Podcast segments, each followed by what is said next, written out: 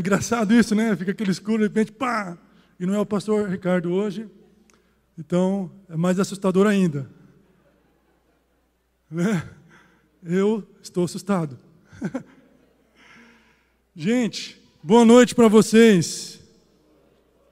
Que a graça e a paz, a graça e a paz está aqui. Amém?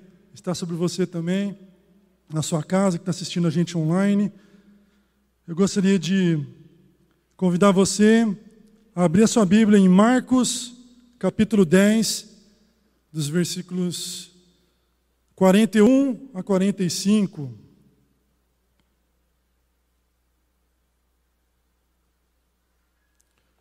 Marcos capítulo 10, nós vamos ver dos versículos 41 a 45. Em reverência à palavra do Senhor, vamos ficar de pé para a gente ler esse trecho. Se você não tem Bíblia, você pode acompanhar ali. Tá bom? Diz assim a palavra do Senhor, Marcos capítulo 10, versículos 41 a 45. Quando os outros dez ouviram essas coisas, ficaram indignados com Tiago e João. Jesus os chamou e disse: vocês sabem que aqueles que são considerados governantes das nações os, os dominam e as pessoas importantes exercem poder sobre elas. Não será assim entre vocês. Pelo contrário, quem quiser tornar-se importante entre vocês deverá ser servo. E quem quiser ser o primeiro deverá ser escravo de todos. Escravo de todos. Pois nem mesmo o filho do homem veio para ser servido, mas para servir e dar a sua vida em resgate por muitos. Vamos orar? Espírito Santo de Deus, só o Senhor tem todo o poder e toda a autoridade agora nas nossas vidas. Que tudo que bloqueia, se houver algum resquício de algo que venha contra o poder do Senhor, que seja derrubado agora em nome de Jesus. A tua palavra é poder, Senhor. Nós cremos nela, nós podemos nos alimentar constantemente e pedimos ao Senhor que guie o nosso coração nessa jornada de entendimento espiritual, para que tudo que estivermos ouvindo e é, entendendo nessa noite possa ser absorvido e tornar nós melhores pessoas para o seu reino. Em nome de Jesus. Amém e amém. Pode se assentar, igreja. Bom, o contexto dessa palavra, cujo tema é faça parte da Servolution. O pastor gosta de colocar esses nomes em inglês, assim, né, umas coisas bem provocantes. Essa mistura, né? Ela, esse trecho que nós vemos agora, ele traz referência a uma situação que alguns já com certeza já devem ter lido, mas faz parte de uma discussão que estava havendo ali entre os discípulos, porque entre eles havia uma certa preocupação, onde eles queriam entender quem deles poderia ser o melhor, ou pelo menos ser considerado mais importante ou receber honras, né? É claro que Jesus era o top, era o maior de todos, mas depois dele, quem poderia sentar quando Jesus estivesse na glória no seu lado direito e do seu lado esquerdo? E aí o que acontece? A partir dessa discussão entre eles, Jesus entrega essa palavra, que se nós pudéssemos resumir em uma frase, ela seria a seguinte: você precisa ser servo. Você precisa ser servo e ponto final. Quer ser importante, quer ter honra, você precisa ser servo. Olha só, dentro daquilo que estava acontecendo naquela época, hoje em dia, nós também vemos muita coisa parecida. Parece que o tempo todo nós somos cercados de pessoas que querem ganhar destaque, elas querem ser melhores uma com a outra, e quando elas não são dessa, elas não conseguem algo assim, elas ficam mal, mas mal demais. Tem gente que entra em revolta e tem gente que está disposta a passar o que for necessário para que pudesse se tornar alguém grandioso, importante, ou pelo menos ter outras pessoas abaixo delas, né? E a gente, como um bom brasileiro, temos aqui né, essa facilidade meio que emocional de nos abalarmos facilmente. Né? Dentro do esporte não é nada difícil. Se você começar a reparar, gente, muita gente já disse que se o Neymar tivesse a mentalidade do Cristiano Ronaldo, né, diante de todas as situações de derrotas que ele passou, ele poderia ter se tornado o melhor do mundo várias e várias vezes. O tudo é uma questão de como você reage com relação a tudo isso. E entendendo que tudo isso faz parte de uma realidade não apenas daquela discussão do, dos discípulos naquela época, mas de algo também presente no nosso meio, onde nós temos essa preocupação de tentarmos ser reconhecidos como alguém com honra, alguém importante, a gente tem aquela mensagem direta de Cristo para cada um de nós, que é justamente o que? Você precisa mudar o seu comportamento. Você precisa mudar a sua mente. Por quê? Como nós declaramos aqui na última música que nós cantamos, teu reino vai passar. Tudo passa, o tempo passa, mas o Senhor é eterno. E se o nosso comportamento não for de juntarmos todo aquele nosso conhecimento e transformarmos, transformarmos ele numa postura de servo, é em vão. Por mais que você entenda que você está conseguindo honra e glória, ou então importância em algum ponto da sua vida, isso não é nada importante para o reino de Deus. A proposta de Cristo, justamente para cada um de nós, é promover realmente essa revolução no nosso modo de pensar. Porque desde pequeno, é muito fácil você notar esse comportamento onde ninguém quer ser passado para trás. Eu não, não sei contar para vocês quantas e quantas vezes eu tive que conversar com meu filho, Daniel, para tentar recuperar nele aquele estímulo de prosseguir adiante, mesmo quando ele está jogando alguma coisa, ele perde, ou então quando ele está dentro dos amigos dele, ele não é reconhecido. Por quê? Porque ele gostaria com certeza de ser aceito.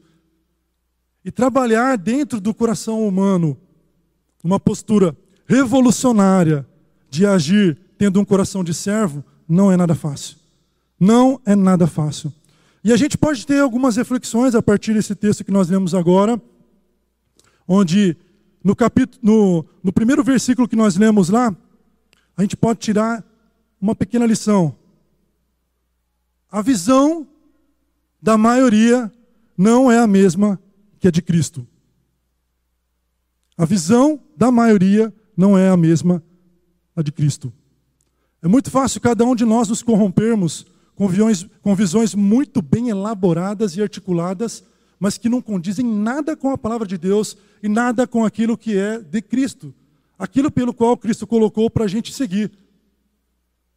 E ali no versículo que nós lemos, Jesus diz o seguinte: olha, ele chamou os e falou assim: você sabe que aqueles que são considerados ali governantes das nações, eles têm esse domínio sobre as pessoas. E eles são considerados importantes. As pessoas que são importantes, elas também exercem esse domínio, elas têm poder. Só que não quero que vocês sejam dessa forma. Eu não quero que vocês sejam dessa forma. Quando a gente fala nessa questão de trazer uma revolução, a gente está buscando romper de um caminho que está sendo normal e natural hoje mas que de alguma forma ele precisa ser ajustado. Às vezes de uma forma extremamente radical, mas ele não, ele não pode continuar da mesma forma que está.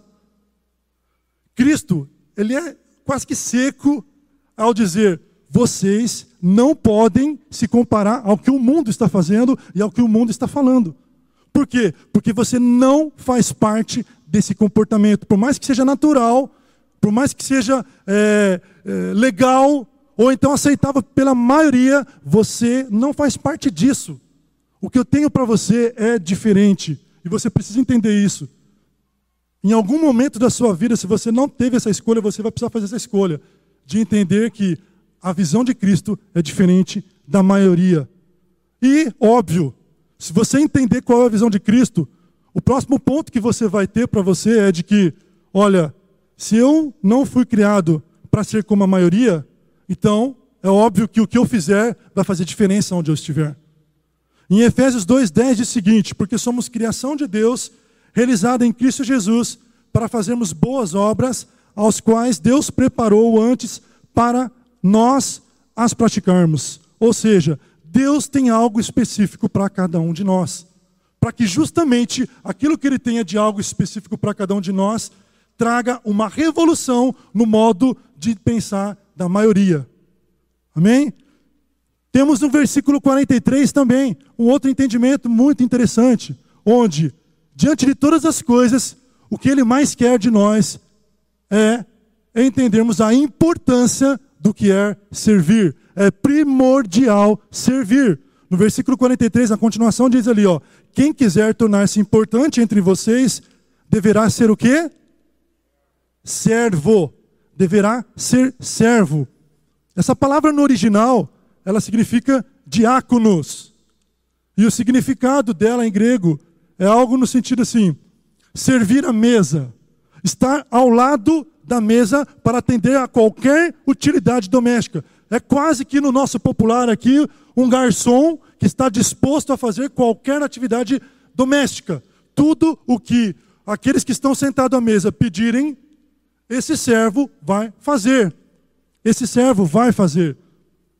Tudo que nós temos recebido de Deus, gente, todos os dons, todos os nossos potenciais, tudo aquilo que está nas nossas mãos, Ele colocou para que você use para servir. Tudo o que Deus te capacitou e tem te capacitado é para servir. Você não foi criado só para receber, receber ou consumir, mas Deus quer que você contribua de alguma forma. Por mais que você entenda, Gustavo, você não sabe da minha realidade. Eu sou pequeno, eu sou inútil, eu tenho muito problema. Se eu for contar minha vida para você, cara, eu tenho muito problema. Não interessa. Do jeito que você é, Deus, com a ajuda do Espírito Santo, quer te usar para que você, com o coração de servo, faça a diferença no reino. Você não foi criado, então, para apenas consumir, mas para você servir. É morte para uma vida de ganância, para uma vida de soberba e vida no serviço para Deus. Tá bom? Outro ponto, no versículo 44, a gente pode entender o seguinte: e quem quiser ser o primeiro, deverá o quê?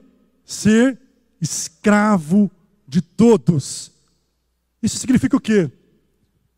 Você não apenas tem que ter aquele entendimento de servir, mas você precisa ir além.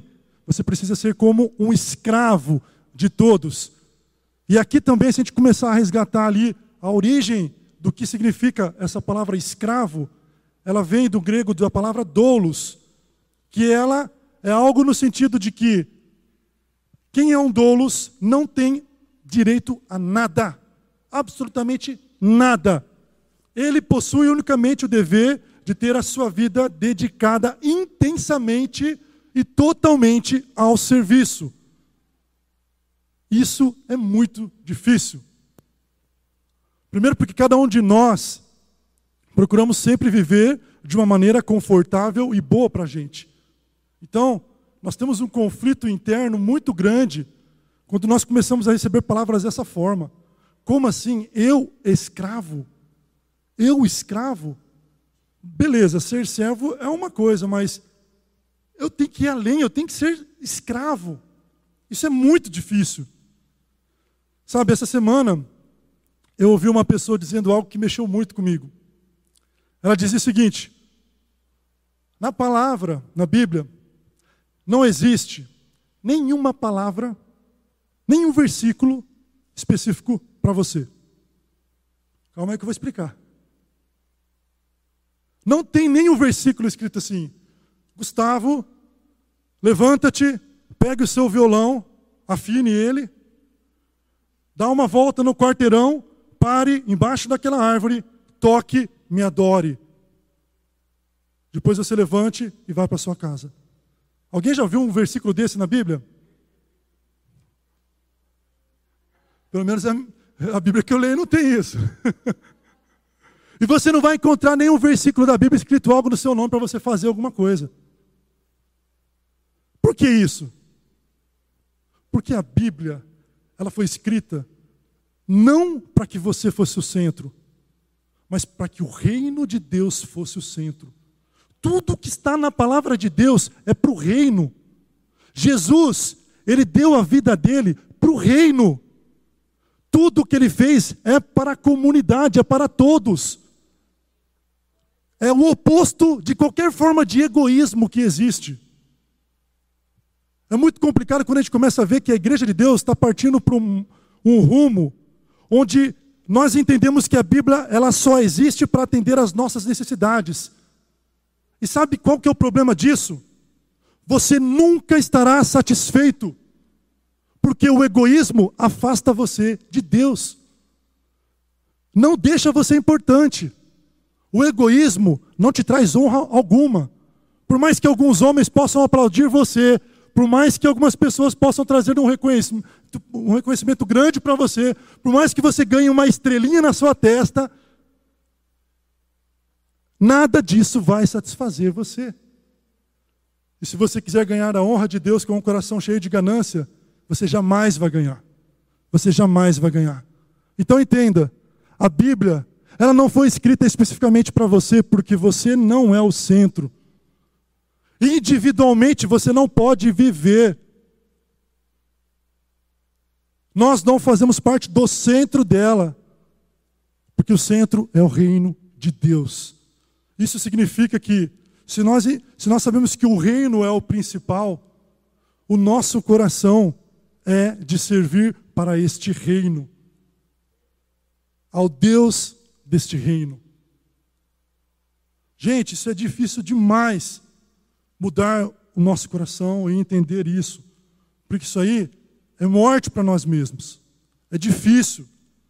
A facilidade nossa é de entrarmos numa depressão e numa tristeza profunda por não termos reconhecimento algum. Mas o que Cristo quer é que o nosso, o nosso coração esteja extremamente posicionado nesse sentido. Então, vigia, cara. Porque se você estiver colocando o seu coração maior do que o reino, você está se afastando da mensagem principal, do projeto principal de Cristo. E olha só, Cristo deixou para nós o que? O viver e o morrer para o reino. Então, renuncia a tua ganância e a sua, e a sua soberba. Aí no versículo 45 a gente tem mais uma liçãozinha aí. Diz o seguinte no versículo 45 que nós lemos: Pois nem mesmo o filho do homem veio para ser servido, mas para servir e dar a sua vida em resgate de muitos. Isso parece meio óbvio, né? Ou, oh, Cristo é o padrão. Mas acontece que, se Cristo é o padrão, o limite é a vida. Você tem noção do que é isso? Até onde você pode ir? siga Deus, siga Cristo. Que fez o quê? Ele foi até o fim, dando a sua própria vida por resgate de todos. É meio loucura porque se a gente entender esse versículo que fala resgate de muitos, é como se ele fizesse o seguinte: olha, eu, Jesus, quero ser vendido você pode levantar o valor que tem aí, e aí a pessoa vai lá, ô louco, Jesus, é o maior valor que existe. Ok, está aqui, eu estou sendo vendido, pega todo esse valor aí, ó, liberta toda a humanidade. Aí você foi livre. Olha só o que a morte dele fez para você. Como escravo, você foi livre, não sendo mais escravo do pecado. Diante de tudo isso daí, como nós devemos nos posicionar, gente? Promovendo essa revolução que Cristo quer para cada um de nós. Primeiro ponto que eu quero colocar para vocês. Óbvio, esteja disposto a servir. Esteja disposto a servir. Nesse entendimento de que nós precisamos mudar o nosso coração, mudar a nossa postura, nós precisamos ter forças através do Espírito Santo de Deus, para começar a destruir barreiras que não está só em apenas um, dois, três, quatro, cinco pessoas que estão aqui ouvindo a gente ou então estão aqui nessa noite, mas estão em todos nós. Em todos nós. A primeira barreira é opa, egocentrismo. Pare de pensar em si mesmo. Pare de pensar só em você. Pare de colocar você como o centro. A sua satisfação individual como o centro de tudo.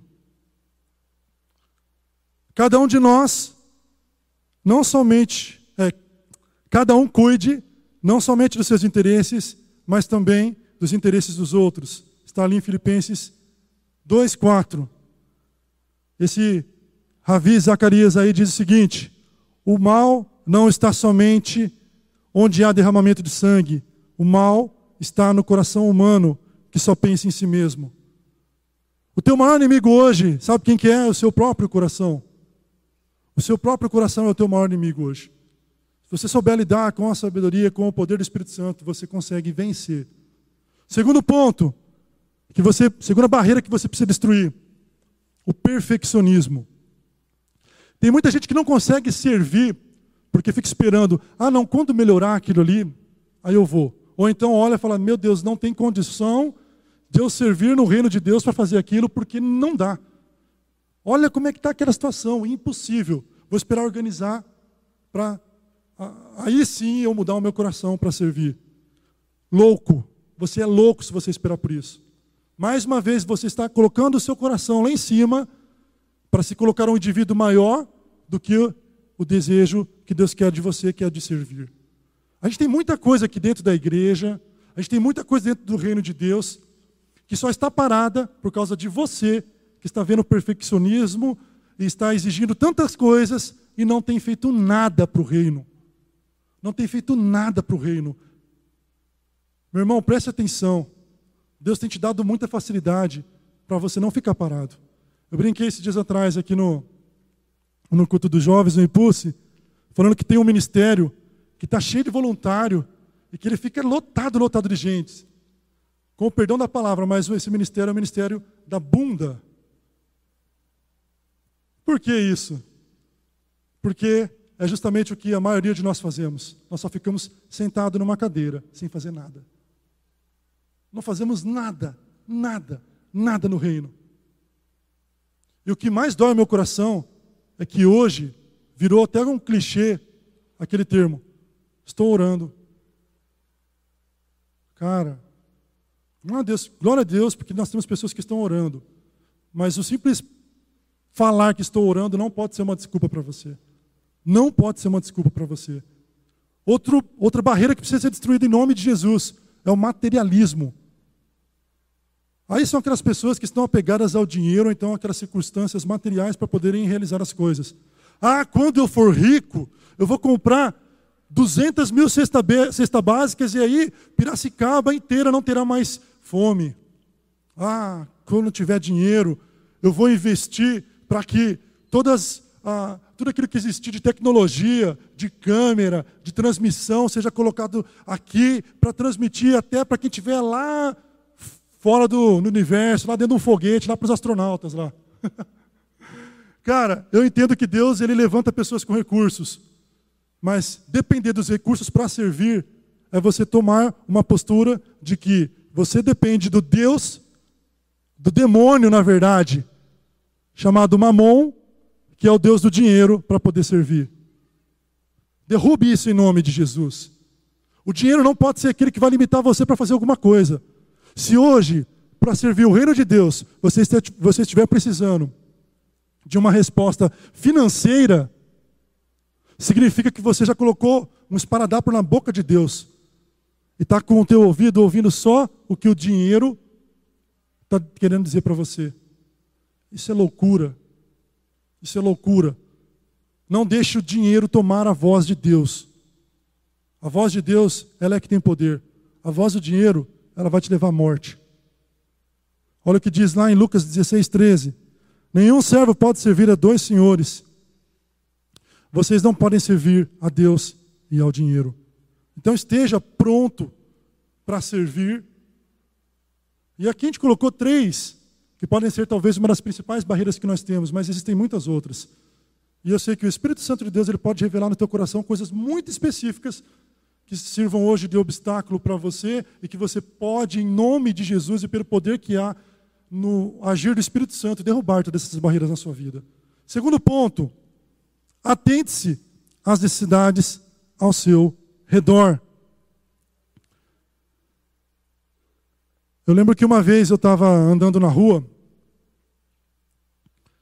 e eu estava óculos de sol, cabelão grande, eu tinha um cabelo até aqui, e fone de ouvido, e estava curtindo, estava indo trabalhar.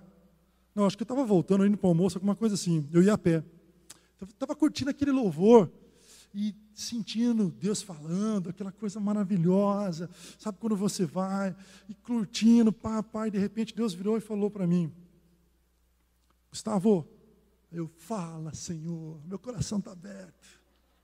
Ô oh, papai, estou aqui. Aí Deus disse o seguinte para mim: O som tá bom, né? Tá tremendo, não tá? Só não deixa que o seu fone te impeça de ouvir os gritos daqueles que estão necessitados ao teu redor. O louvor está uma bênção, está uma unção maravilhosa, né? Eu estou derramando a minha presença em você. Mas não deixe você ficar surdo para o mundo que clama. E você não está percebendo isso. E esse teu óculos, então, hein? Chique, Gustavo. Aí eu, ai Deus, tem mais. Gustavo, não deixe que seus óculos te impeçam de olhar as lágrimas tão próximas dos seus olhos.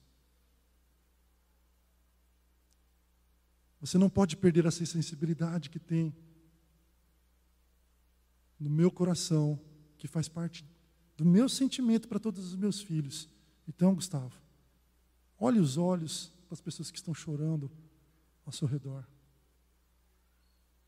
Meu Deus, é aquela hora, sabe quando você está assim, dá vontade de chegar, ajoelhar, eu estava meio que no centro da cidade, assim, ah oh, Deus!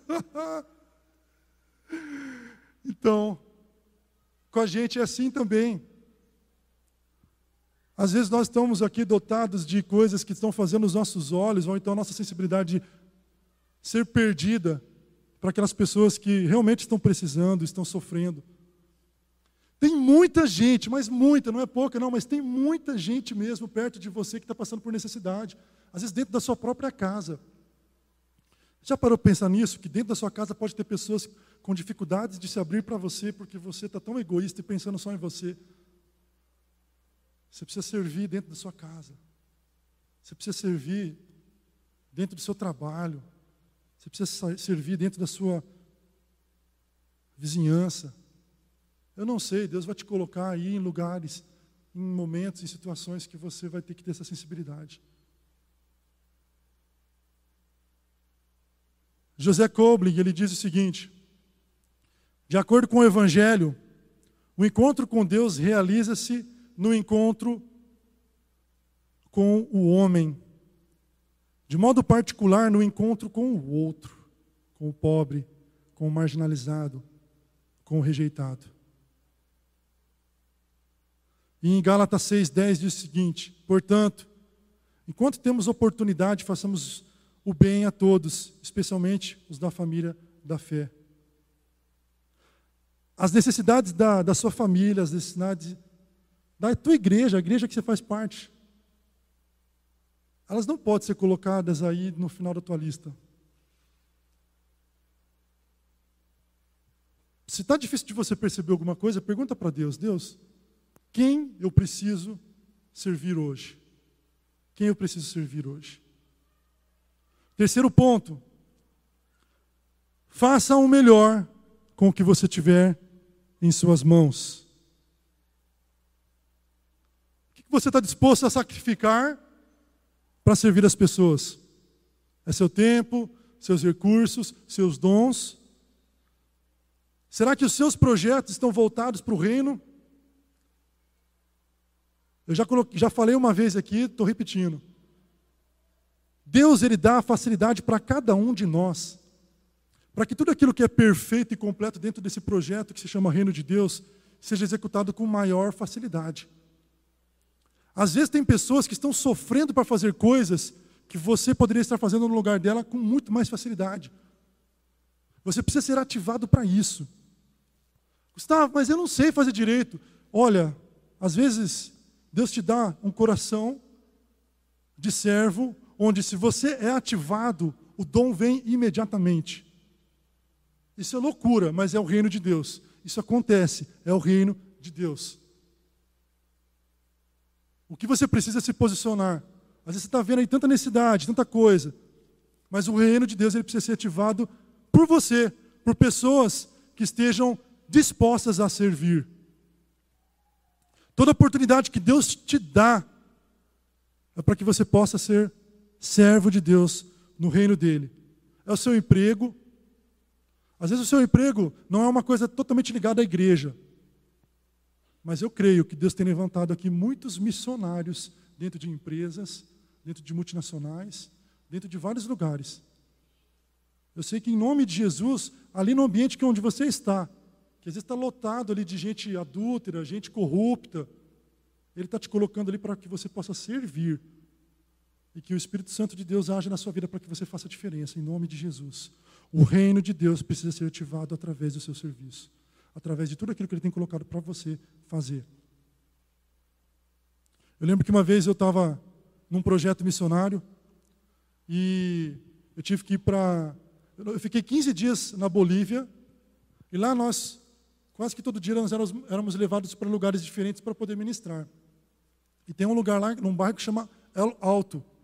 Ele fica acima, eu não lembro quanto, qual que é o nível acima do, do, do nível do mar, assim, tá, mas ele fica muito, muito mais alto. Então, é, a cidade de La Paz fica mais aqui embaixo, aí você vai subindo até lá em cima, bem acima mesmo, você tem esse bairro que chama El Alto. Eu lembro que quando nós chegamos lá, é, era um bairro de recursos muito, muito complexo, muito complicado. E eu olhei assim, né, e vi que tinha muita criança. Então nós conversamos entre a gente e decidimos fazer um trabalho focado para a criança, que naquele dia, naquele horário, era onde nós conseguiríamos atingir mais pessoas. E eis que eu cheguei, né, e junto com outras pessoas lá, ele falou assim, vamos fazer uma, é, uma, uma, escala de oração? Vamos. Então, cada hora, uma pessoa vai ali e fica dentro daquela sarinha orando, e as outras vão trabalhando enquanto isso, ok? Ok. Aí, eu peguei uma peruca na época, peguei um violão, peguei um óculos grande, juntei uma, uns dois, três amigos, e nós fomos lá para onde é, aquelas crianças ficavam concentradas, e levamos um pacote de bala também, e aí começamos a tocar e chamar a criançada, e assim, questão de segundos, veio aquele monte de criança em volta, a gente começando a brincar com elas, tudo. E eu olhei que, enquanto eu estava tocando, meus amigos eles estavam distribuindo as balas, e as balas eram aquelas balas, que na verdade eram do tamanho da metade de uma bala. Era usada para troco de 1,99. Tá? Lembra disso? O que aconteceu? Eu olhei, as crianças elas pegavam aquelas balas e faziam. Uma bala, gente, uma bala. Elas. Era um troféu para elas, elas erguiam assim, ó, ficavam todas felizes, mostravam uma para outra, assim, ó, ficava assim olhando para aquilo. E eu comecei a olhar para aquelas crianças que, quando elas chegaram de uma vez, assim, elas estavam cheiro muito forte, muito forte mesmo.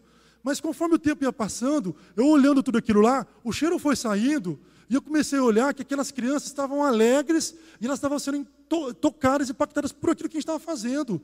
Os rostos delas, gente, estava tudo queimado. Por quê? Porque quando você está muito acima do nível do mar, quando você tem o sol, o sol, quando vem, ele vem com tudo e queima a pele. E quando não tem, vem aquele frio e é muito frio.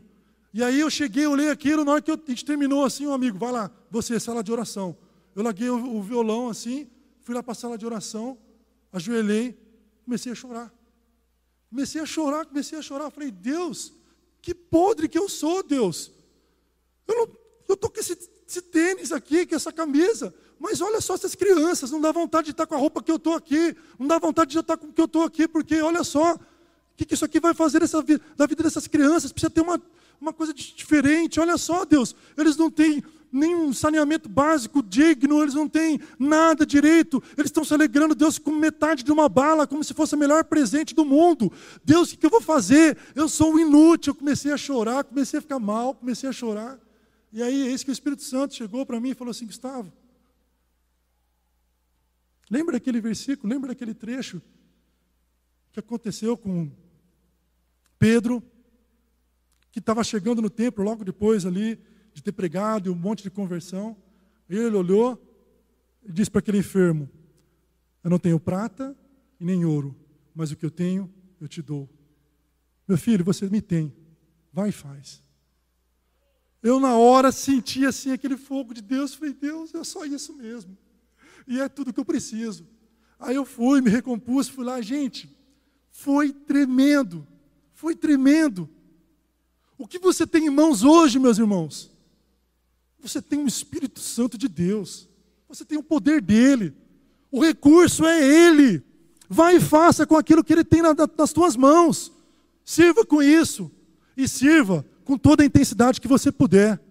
É o quarto ponto. Mas sirva assim para ir até o fim. Para ir até o fim, até o fim mesmo. Eu fico triste porque às vezes tem gente que está tendo uma postura espiritual, só quando às vezes está dentro de um, sei lá, de um cargo de, de prestígio, quando está tendo visibilidade. Parece que a pessoa jejua e fica firme quando ela tem um desafio de, sei lá, de liderar uma célula, de fazer uma outra coisa. O Espírito Santo, uma época, começou a falar comigo: Gustavo, qual é a motivação que está te fazendo você estar tá tão crente assim? Qual é a motivação que está fazendo você ficar tão crente assim? Qual que é? É um compromisso ministerial? É um compromisso que você tem na sua família? Essa pergunta, ela faz todo sentido, por quê? Porque tem muita gente que abandona emprego, vai para uma escola missionária, se prepara, vai para um país, chega lá, vai ser missionário, começa, e lá ele tem uma vida simples para fazer coisas simples, e ele se frustra. E ele fica mal, e ele fica decepcionado. E ele volta, e ele se torna o pior dos piores. Por quê? Porque a motivação não estava certa. A motivação não estava certa.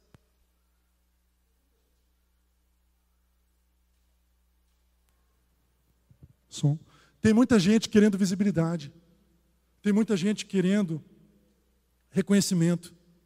Tem muita gente que está ali só querendo.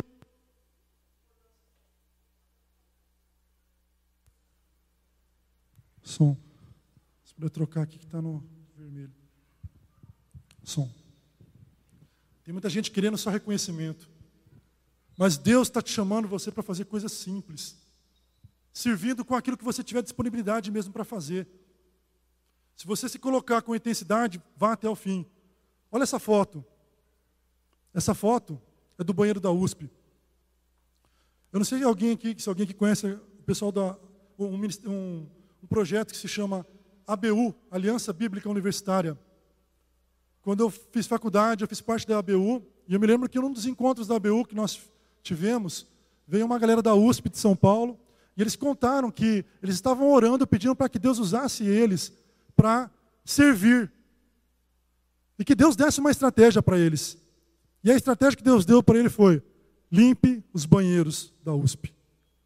Aí eles, Deus, limpar os banheiros da USP? Aí é difícil, os banheiros da USP tem uns banheiros que é complicado. Limpe os banheiros da USP. Amém, vamos lá. Foram e limparam os banheiros da USP. Gente, eles se colocaram à disposição de Deus para fazer algo no reino simples, mas que deu um impacto enorme. Porque as pessoas começaram a procurar e a perguntar: o que, que aconteceu? Olha só esse banheiro, está cheiroso, está limpo, o que está acontecendo aqui? Provocou algo. Mas o efeito maior foi causado pela motivação correta. Pela motivação que vem de Cristo Jesus. Em João 17,4 diz: Eu te glorifiquei na terra, completando a obra que me deste para fazer. Jesus quem disse isso. Jesus foi até o fim.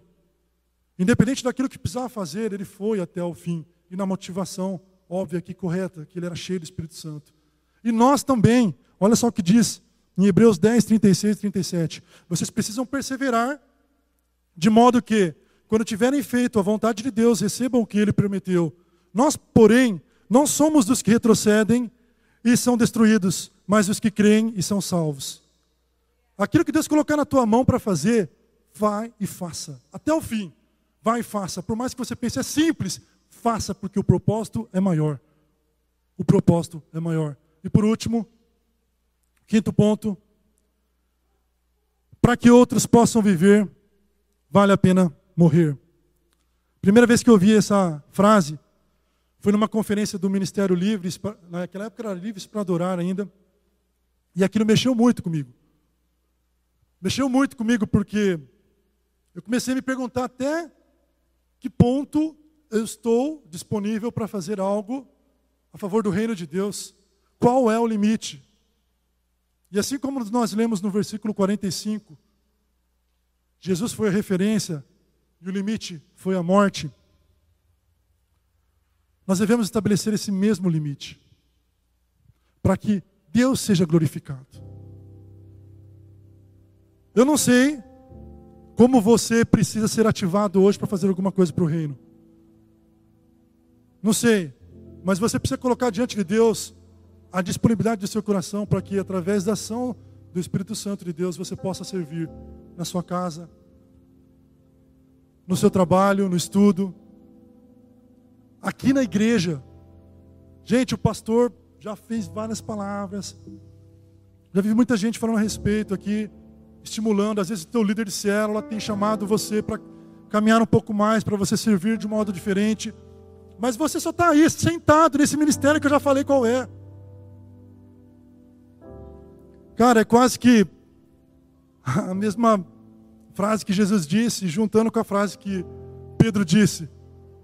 Olha, não tenho prata nem ouro, mas o que eu tenho eu te dou. Então, levanta-te e anda. E faz aquilo que Deus te chamou para fazer. Eu quero finalizar com uma história que eu cheguei a contar para os jovens aqui. E eu contei só a metade, porque ela foi atualizada. Tem um colega meu que se chama Jeff. Ele tem. Primeira vez que ele foi para. Na época que eu estava morando em Poços de Caldas, eu chamei ele para Poços de Caldas uma vez. E eu me lembro muito bem, como se fosse ontem, assim, sabe? Ele ministrou no último culto. Eu lembro que estava ele e as filhas dele lá, eu, filho. Ele ministrou. E na, na, numa determinada, num determinado momento ele virou e falou o seguinte: Sabe qual que é o meu maior orgulho enquanto pai? É ver a minha filha, meu filho, falando: Pai, eu estou pronto para ir aonde ninguém quer ir, para morrer por Jesus. A maior alegria que o Jeff tem é de poder ouvir os seus filhos dizendo: Pai, eu estou pronto para morrer por Jesus. E eu estava e acompanhando, eu acompanhei ele nas redes sociais. No, no, acho que no meio do ano passado, eu vi essa, essa mensagem aí. E eu fiquei muito impactado, porque na época que eu vi ele falando isso, a filha dele era tudo adolescente, os filhos dele. E ele disse que a filha dele, a Taylor, ela fez enfermagem.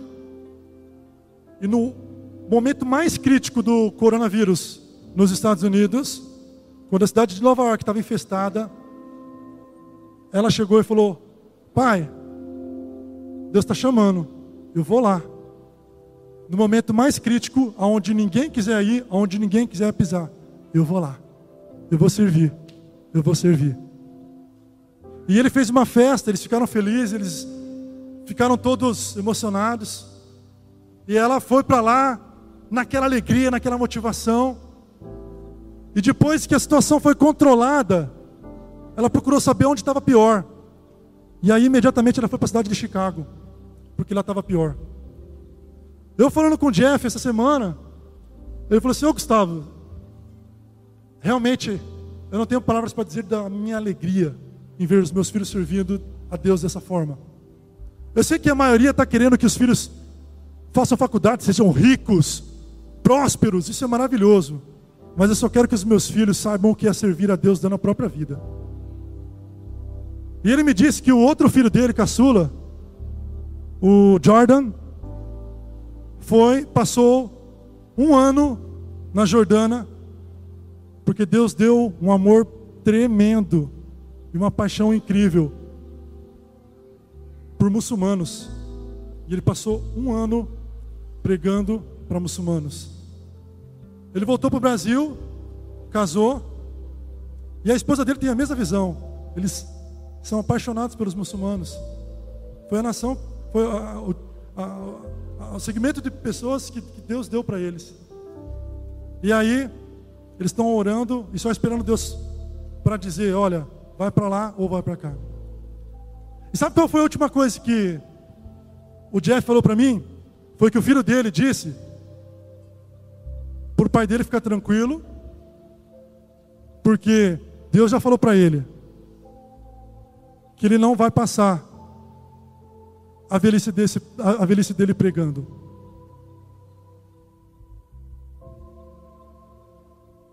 Você entendeu por quê? Ele já sabe até onde ele vai viver. Porque o coração dele já está simplesmente satisfeito de cumprir e de dar a própria vida para que outros possam viver. Você está entendendo qual que é a motivação?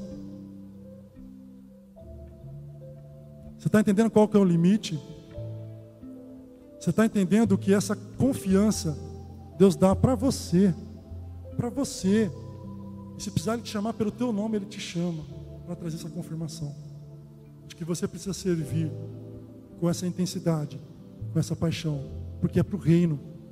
Não é simplesmente fazer algo bonito, mas ter essa motivação de que se for preciso ir até a morte para que outros possam viver, eu vou. Você vai. Queria que você fechasse os seus olhos agora e que você simplesmente dissesse ao Espírito Santo de Deus que o seu coração precisa a todo instante estar pronto para servir da maneira como Ele quer que você sirva.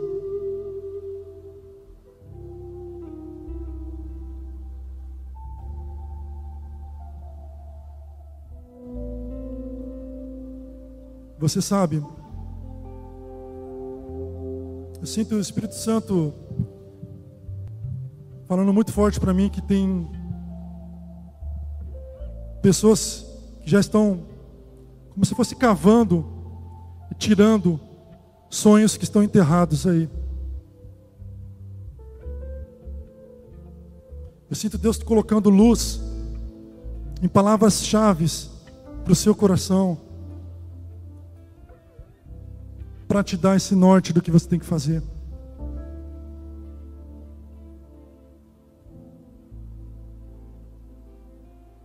Eu sinto o Espírito Santo dizendo para você muito claramente: não importa que seja simples, é isso que Ele quer que você faça.